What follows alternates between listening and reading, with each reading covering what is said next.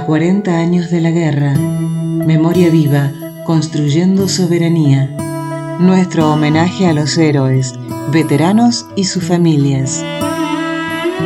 Malvinas nos une.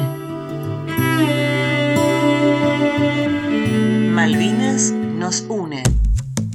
¿Qué hay detrás del nombre de una ley? En el caso de la ley Tiago Nahuel, hay una historia de defensa de la soberanía nacional que tiene como protagonista a un chico de 7 años. Su nombre completo es Tiago Nahuel Huenchillán. Su historia trascendió fronteras provinciales y nacionales cuando se conoció su lucha. Es que Tiago puso en debate la educación en plena pandemia, con su guardapolvo desde el living de su casa en medio de una clase virtual. Tiago defendió las islas y el honor de los caídos como un protagonista más de una historia que es más presente que pasado. Tiago asistía a tercer grado de la escuela número 126 del barrio Don Bosco. Una canchita de tierra y dos cuadras lo separan de su colegio. Parece poco, pero la pandemia impidió que recorriera ese trecho. Su escuela se ubicó de manera momentánea en el living de su casa. Esa mañana, mientras su mamá hacía sus actividades con la meticulosidad de un relojero para evitar el ruido, Tiago, impecable con su guardapolvo, esperaba esa clase con especial alegría. Había pasado la tarde anterior pintando la portada del mes de abril, las Islas Malvinas en celeste y blanco, como aquellas que llevaba bordada en el pecho. La reacción de su maestra lo sorprendió, al punto de abandonar su timidez. Comenzó todo en clase online. Estaba haciendo la portada de Dodo Y, le seguí me dijo que la isla Malvina no era en Argentina. Y yo le dije que sí. Y me dijo que no. Y yo dije que sí. Y, y, me dijo, la Malvina está usurpada, pero yo le dije, la Malvina está usurpada, pero es invierno en Argentina. Malvina se lleva en el corazón. Jessica Gómez es la madre de Tiago pudo escuchar la discusión de su hijo defendiendo las islas contra el desconocimiento de la docente. En ese momento, dos emociones antagónicas la invadieron. Por un lado el orgullo y por otro el enojo. Yo andaba dando vueltas porque la computadora está ahí y entonces él le decía, cuando él le decía a la señora que las Malvinas eran argentinas, yo me quedé parada escuchando a ver qué decía él y qué era el tema que se estaba tratando. Cuando él me dice que la señora le dijo que la isla Malvina no era en Argentina porque se hablaba otro idioma. Y él le dice, uno alcanza a escuchar que le dice, señor, las islas Malvinas son argentinas pero están usurpadas, pero son argentinas. Yo me sentí orgullosa de que haya defendido a las Malvinas como tiene que ser eh, y uno se pone a pensar, es tan, tan chiquito y ya que tenga ese pensamiento de defender lo que es nuestro. En ese momento era a días de Malvinas, al día del 2 de abril. Eso te genera un dolor inmenso, porque si vos decís que bueno, pasó después de abril, pero que haya pasado a días, me generó mucha bronca. Este episodio, que podría haber quedado una anécdota de esta familia comodorense, llegó a los oídos de los veteranos de todo el país y se multiplicó hasta hacerse viral. Eso ya era algo inesperado para el pequeño Tiago. Sin embargo, todavía faltaba mucho camino por recorrer. En Tierra del Fuego, los guardapolvos de los niños de, todos los niveles educativos, tanto públicos como privados, van a tener bordadas las Islas Malvinas. Esto fue una iniciativa de un pequeñito de 7 años de Comoro Rivadavia y esto se convirtió en ley. Un sueño de Tiago. Eh, esto se ha convertido en una ley. Hoy la decisión que toma esta legislatura por unanimidad es transmitir el compromiso una vez más que tenemos para que todos los chicos que van al colegio vayan sabiendo y mirando de manera presencial y física nuestras Malvinas que van a estar permanentemente presentes entre nosotros. La legislación fue impulsada por el diputado de la Unión Cívica Radical, Federico Ciureano, y establece que el logo estará constituido con la isla Soledad con los colores de la bandera argentina, mientras que la isla Gran Malvina tendrá los colores de la bandera de Tierra del Fuego para denotar su integración con el territorio provincial.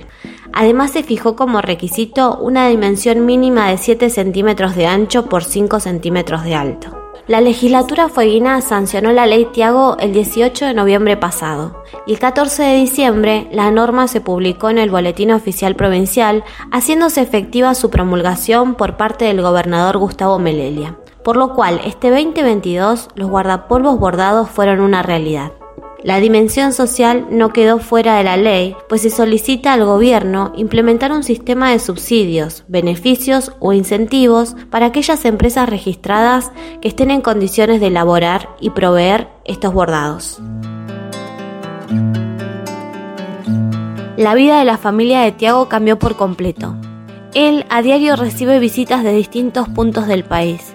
Veteranos que creen que no pueden estar en mejores manos una bandera de las islas, una foto, un gorro, un casco usado en combate y hasta la foto del soldado más joven que pisó las islas, Mario Vilca Condori, un adolescente colla de 16 años que murió en el hundimiento del Ara General Belgrano. Su foto está ahí, en el altar de regalos y recuerdos que organiza la mamá de Tiago. Esa mamá que aún sin dimensionarlo pasará la historia como la primera madre en mandar a su hijo al colegio con un guardapolvo que lleva bordado un homenaje a Malvinas. Después de que esto tuvo repercusión, porque esto tuvo, primero vinieron los veteranos a traerle obsequio a Tiago cuando se enteran lo que había pasado con la clase virtual. Le traen el obsequio a Tiago y de ahí de ese día que esto pasó el 5 de abril del año pasado, hasta el día de hoy no paramos, no paramos. Este nuevo aniversario del 2 de abril, Tiago estuvo donde comenzó a materializarse su sueño, en Tierra del Fuego, allí donde muchos niños como él llevan a las islas en el pecho. Ese sueño logrado espera que sea el comienzo de una larga implementación de la ley Tiago Nahuel en todo el país.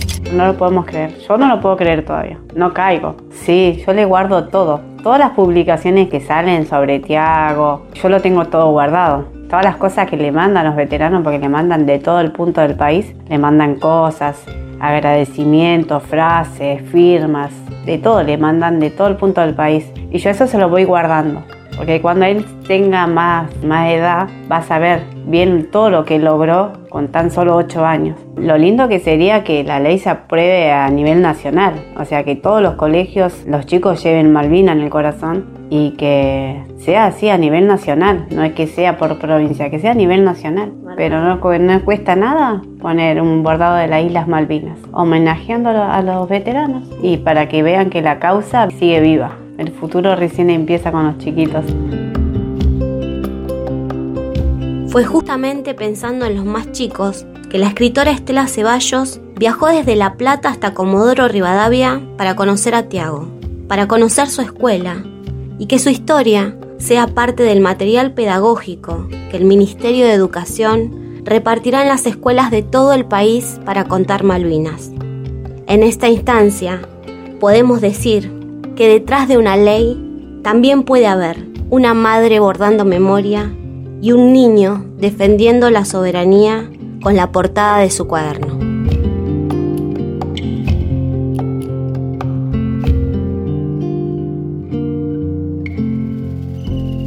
A 40 años de la guerra, memoria viva, construyendo soberanía.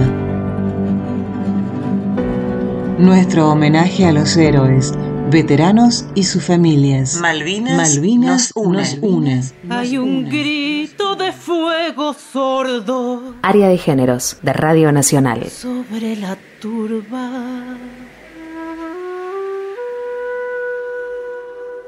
Es el grito sagrado que deben oír los mortales. Libertad, libertad, del niño que se hizo hombre de un solo salto, fusil en mano. Cruje el fuego, la escarcha, el hambre entre los dedos. Y un bolsillo rescata a la madre, a una novia, un recuerdo.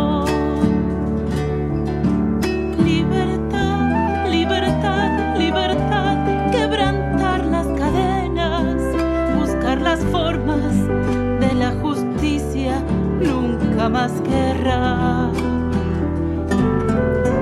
Son dos islas y un solo clamor, es pasión y es dolor, es amor y es rencor, es la vida de todos aquellos soldados que ataron bandera a un destino marcado.